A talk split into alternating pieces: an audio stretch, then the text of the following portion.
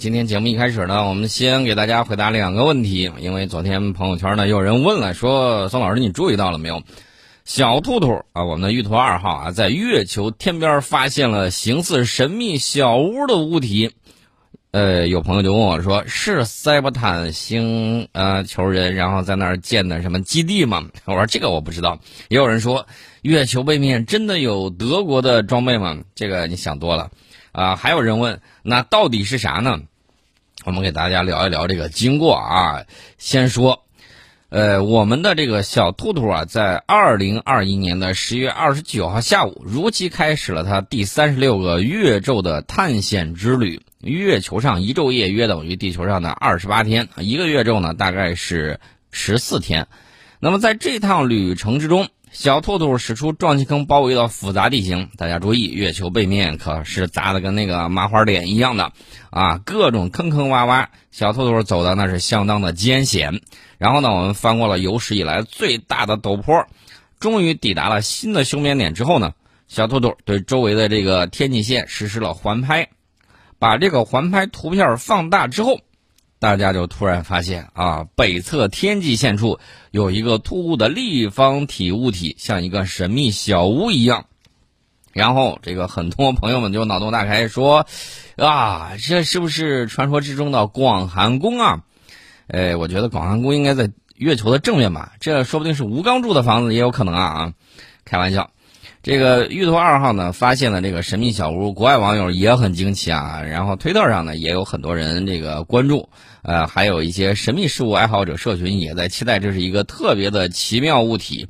我个人觉得有两种可能，一种可能是过去探测什么样的这个探测月球啊，有一些东西，呃，零部件它摔掉了或者怎么着的，比如说像这个印度，印度那个。屁股朝天、平沙落雁式的月船二号，呃，据说是崩上去了啊。这个炸的是稀巴烂的还是几块烂的？这个咱就不清楚了。到底是八瓣西瓜还是三十二个蒜瓣？那咱就不了解了。那有没有可能是这种人造这个探测月球物体，在探测过程之中时间长了，轨道然后呢逐渐下降，然后掉落在这个月球之上，正好被我们看见了？因为它旁边是一个新的。一个撞击坑，哎，所以说呢，有这种可能性。还有一种可能性是什么呢？先不说啊，还 有一种可能性我们先不说。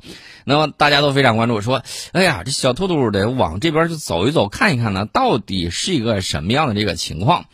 呃，那么这个时候月五点的这个感知图像显示啊，小兔兔走到了一处三面环坡的这个位置，无论是从哪个方向移动，都有可能遭遇车体溜坡。面对两个大型的这个撞击坑拦截，坡脊后的这个地形暂不明确，以及陡坡的这个呃坡度啊，导致它无法完成休眠等一系列风险。所以说呢，最关键的是先保护好我们的那个小兔兔，然后呢啊，在它这个运动过程之中，然后往那边再去。所以说呢，这个大家可以想象一下。也有人说，哎，会不会是月球上古代文明的建筑？你想多了。也有人说没啥好分析的，可能就是几块石头。呃，我个人比较肯定啊，比较认同这种说法，就是极有可能是什么呢？月球上它也有各种各样的这个地形地貌啊，这个大家也知道，大自然的鬼斧神工。你看看我们的这个五彩峡谷啊，还有什么之类的，呃，我觉得都有可能。所以说呢，这个东西极有可能是一种，呃，怎么说呢？也可能是天外来客啊，比如说陨石撞击出来导致的一种长得比较奇怪的结构，石头结构啊，岩石什么之类的。还有一种可能性就是刚才我说的那个，也许是人造物体然后掉上去了。究竟这个神秘小屋到底是什么？上面会不会写着这个？啊，这个寂寞嫦娥舒广秀啊之类的这个东西，这个我就不清楚了。这个有待于我们的小兔兔给我们发来最新的这个报道，我们才能够知晓。那么接下来呢，我们要说到一个很重要的问题了。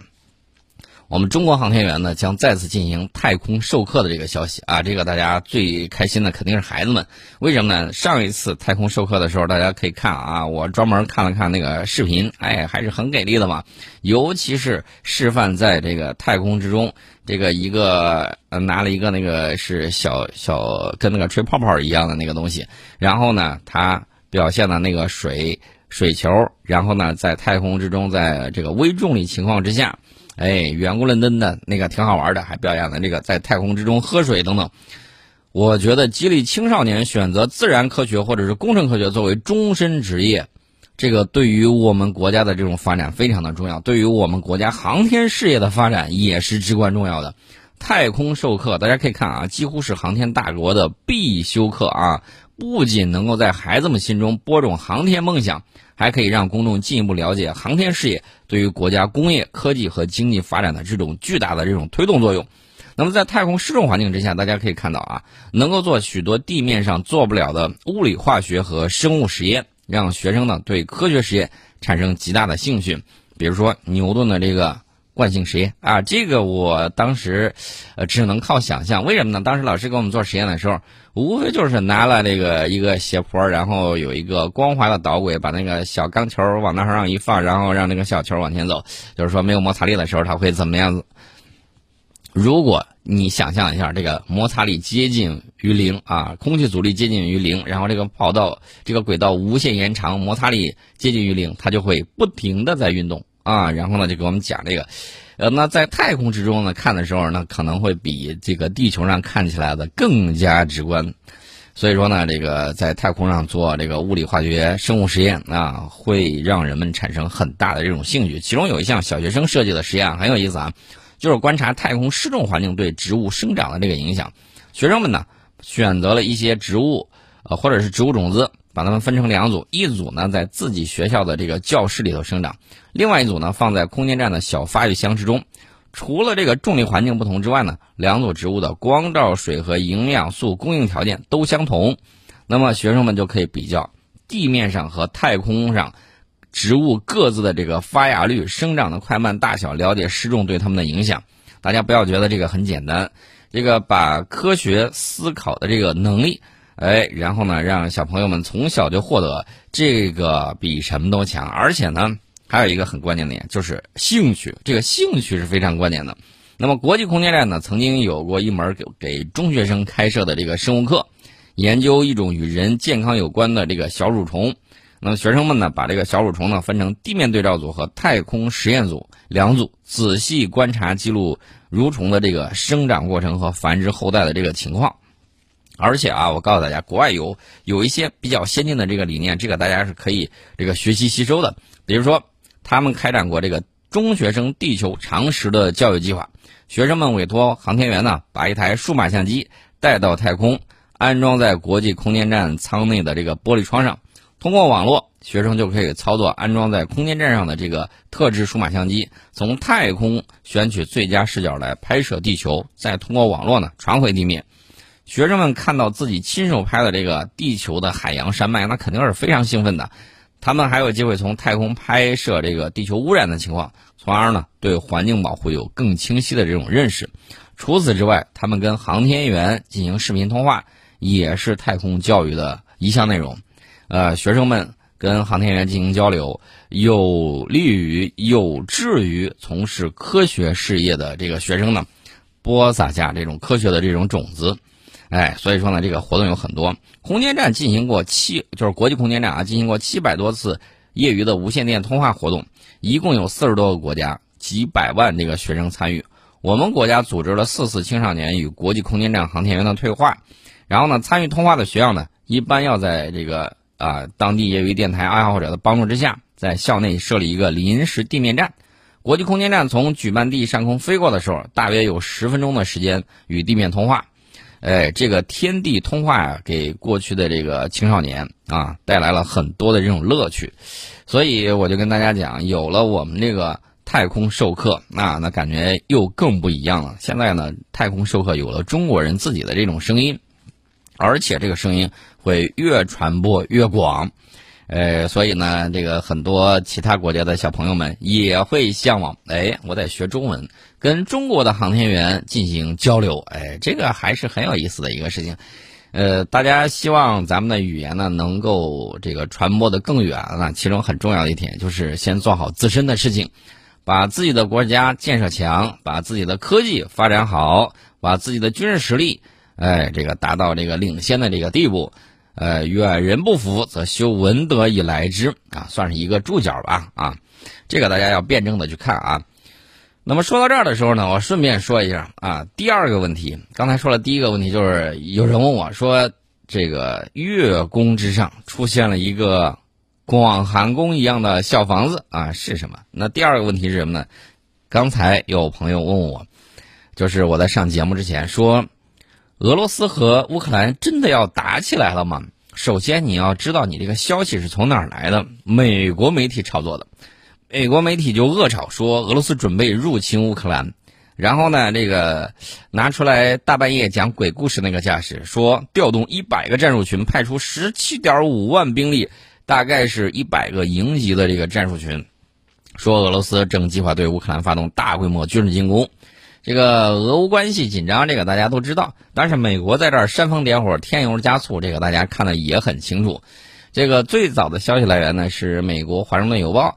然后说，根据他获得的一份情报文件，哎，括弧这个情报来源，呃，不能告诉你。然后呢，说美国情报机构发现，俄罗斯正在计划最早在明年初发起一场涉及多达十七点五万名士兵的攻势。美国媒体这个嘴巴呀比较大啊，这个一向呢喜欢那个煽阴风点鬼火，这个大家也看得很清楚。呃，然后呢，就各种各样的讲说俄罗斯这块有动静，如何如何。然后呢，这个按照乌克兰方面的这个情况呢，这个说俄军在这儿部署的有九点四万兵力，但美方的情报文件显示这个数字没有那么多啊，有七，但是有七万，预测最终部署兵力可以高达十七点五万等等等等。另外一方面，莫斯科则指责乌克兰和美国采取破坏稳定的行为。并暗示基辅可能准备在乌克兰东部发起攻势。这个俄罗斯外交部发言人扎哈罗娃在十二月一号的时候表示，报告显示，在顿巴斯地区的乌克兰军队人数呢，已经达到了十二点五万人，约为乌克兰武装部队的这个全部人数的一半。拉夫罗夫称，尽管乌克兰方面表示这是正常的部队轮换，呃，但本应被替换的部队呢，并未离开当地，这说明乌克兰正在向该地区部署更多的兵力。然后，这个俄罗斯还表示，他们是根据本国需要，在本国领土上调动军队，而俄罗斯没有对任何国家造成，呃，这个威胁。然后呢，这个俄罗斯总统的新闻秘书佩斯科夫呢，在最近的一次记者会上又一次表示，说俄罗斯无意侵犯别人，俄罗斯也没有酝酿任何侵略计划。那潜台词就是，如果你真的要打过来的话，那我不得不自卫反击了啊！这大概有这么一个潜台词儿。所以说呢，现在你要明白这个美国媒体为什么大炒而特炒作这件事儿。最近美国媒体不止炒作这一件事儿啊，还炒作另外一件事儿。炒作什么事儿呢？这次炒作是咱们啊，咱们成了主角。就是说，我们寻求在赤道几内亚设永久军事存在啊，这是美国媒体炒作的。美国《华尔街日报》啊，十二月五号的时候，援引美国情报机构所谓的最新发现，宣称说咱们打算在赤道几内亚建立首座军事设施。说这是我们首次在大西洋沿岸建设永久军事存在，这个美国敲响了警钟，啊，反正美国媒体一天到晚你就看吧，就我就就我说呢，天天煽阴风点鬼火，然后今天这个消息不也出来了吗？唧唧歪歪，说是不来参加这个奥运会啊，冬奥会啊什么之类的啊。我个人认为，运动员是无辜的，但是呢，你真不来的话，其实我倒这个替我们的。这个防疫人员松一口气儿，为啥呢？他们已经很忙碌了，你们就别来添乱了啊！这是一方面。另外一方面呢，这个太阳底下没有什么新鲜事儿啊。过去美国抵制这个莫斯科奥运会的时候，指的是苏联时期，也是这么玩的啊。这个我觉得有点像什么呢？啊，像像这个恋爱之中赌气的。小女朋友一样啊，你没有安抚好她之后，然后她就给你赌气啊，我这个不再爱你了，如何如何，大概也就是这样吧。可能这个比喻不太恰当啊，但是你可以看见她现在在这赌气啊，这种小事儿也要生气。呃，还是那句话，舞台有多大，取决于你心胸有多宽广。一个运动会嘛，对不对？还要这个在这儿唧唧歪歪，然后呢扭扭捏捏，叽叽喳喳。简直是很无语，哪有一点大国气象？感觉这个昂萨人的这个老鹰什么之类的这个传统啊，还是很多的。我只能这么讲，你自己想去吧。至于说这个在非洲建军事基地的问题，美国在非洲建没有建军事基地？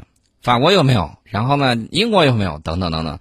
你们在那儿把这个非洲啊殖民了那么多年，给非洲造成了那么重的苦难，不然的话，你们国内的这个黑人都是怎么跑去的？不会说现在这他们的祖先是怎么跑去的？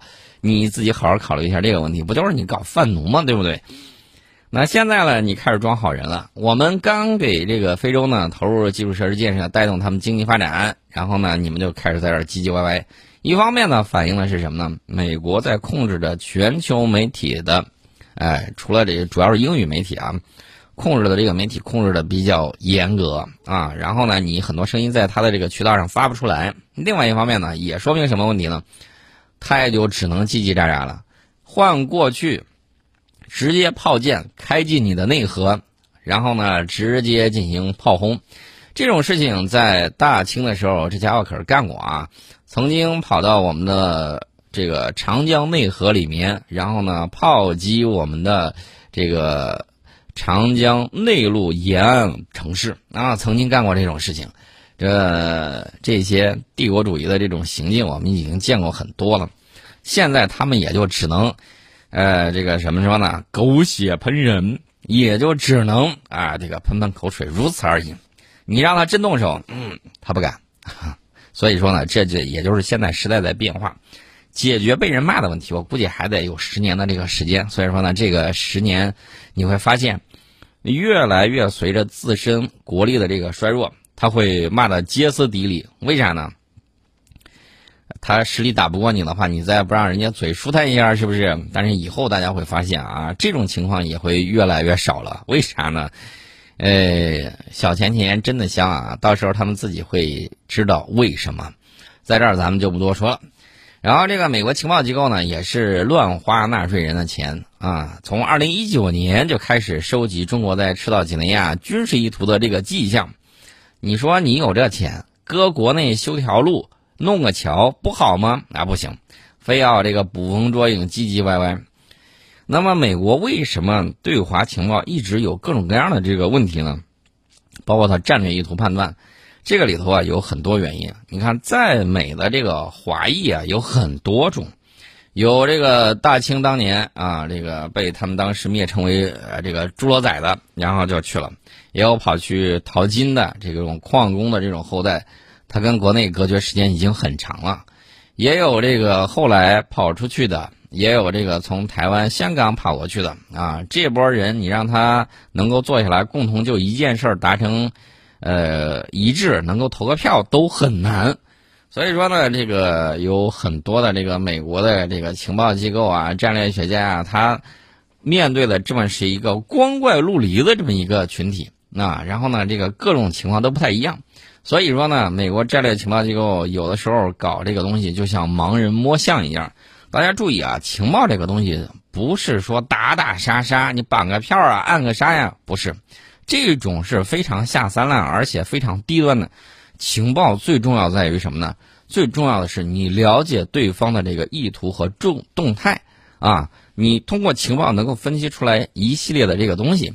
从公开的这个渠道呢，远远比他们搞这个要有意思的多。这个多条渠道相辅相成，大家也可以看一下《孙子兵法》的这个用剑篇。所以说呢，说了这么多，大家就明白了为什么这个美国呀老是把这个钱花在不该花的地方。那你咋知道他没有小金库呢？对不对？他情报机构自己的这个钱，我得给大家举个例子啊，比如说，CIA 的人在阿富汗干什么呢？贩毒，然后这个毒品的这个收入成为他一大收入来源。那这钱哪儿去了？不知道。然后 CIA 在这个叙利亚还干什么坏事呢？他盗人家油啊，偷人家油卖，这个老鼠偷油吃，CIA 偷油卖，卖完了之后他干什么呢？后来跟美国国防部的这个，就等于说情报机构人员跟美国国防部啊，这个闹闹掰了啊，也不是说完全闹掰，反正有些事儿是有局域的。原因很简单，美国国防部这帮子是这属于正规军人，他们看不上这群偷鸡摸狗的这种家伙，天天鸡鸣狗盗，然后看不上，然后这个他们就互相在叙利亚支持的有自己支持的这个武装啊，跟对方打起来了。你 你见过这种没有？啊，自己国家情报机构和自己国家的这个军事机构。支持的这个派别在国外打的不可开交啊，这种事儿也有，为什么呢？是有利益冲突的。呃，他们还干什么断子绝孙的事儿呢？比如说，人家这个麦子该收割了，他拿火焰喷射器给人家点了。你看这事儿干的多缺德呀！意图在当地制造粮荒啊，这是非常缺德的一件事。那除此之外还干什么呢？前一段时间大家也看有报道，给人家的那个种子里头啊，有很多是坏种子啊。这个东西大家也就是看春秋战国的时候会发现有这样的这种案例，但是现在他们啊，已经两千多年过去了之后还玩这一套。手段挺下作的啊！这个我只能这么讲，这个不太好吧？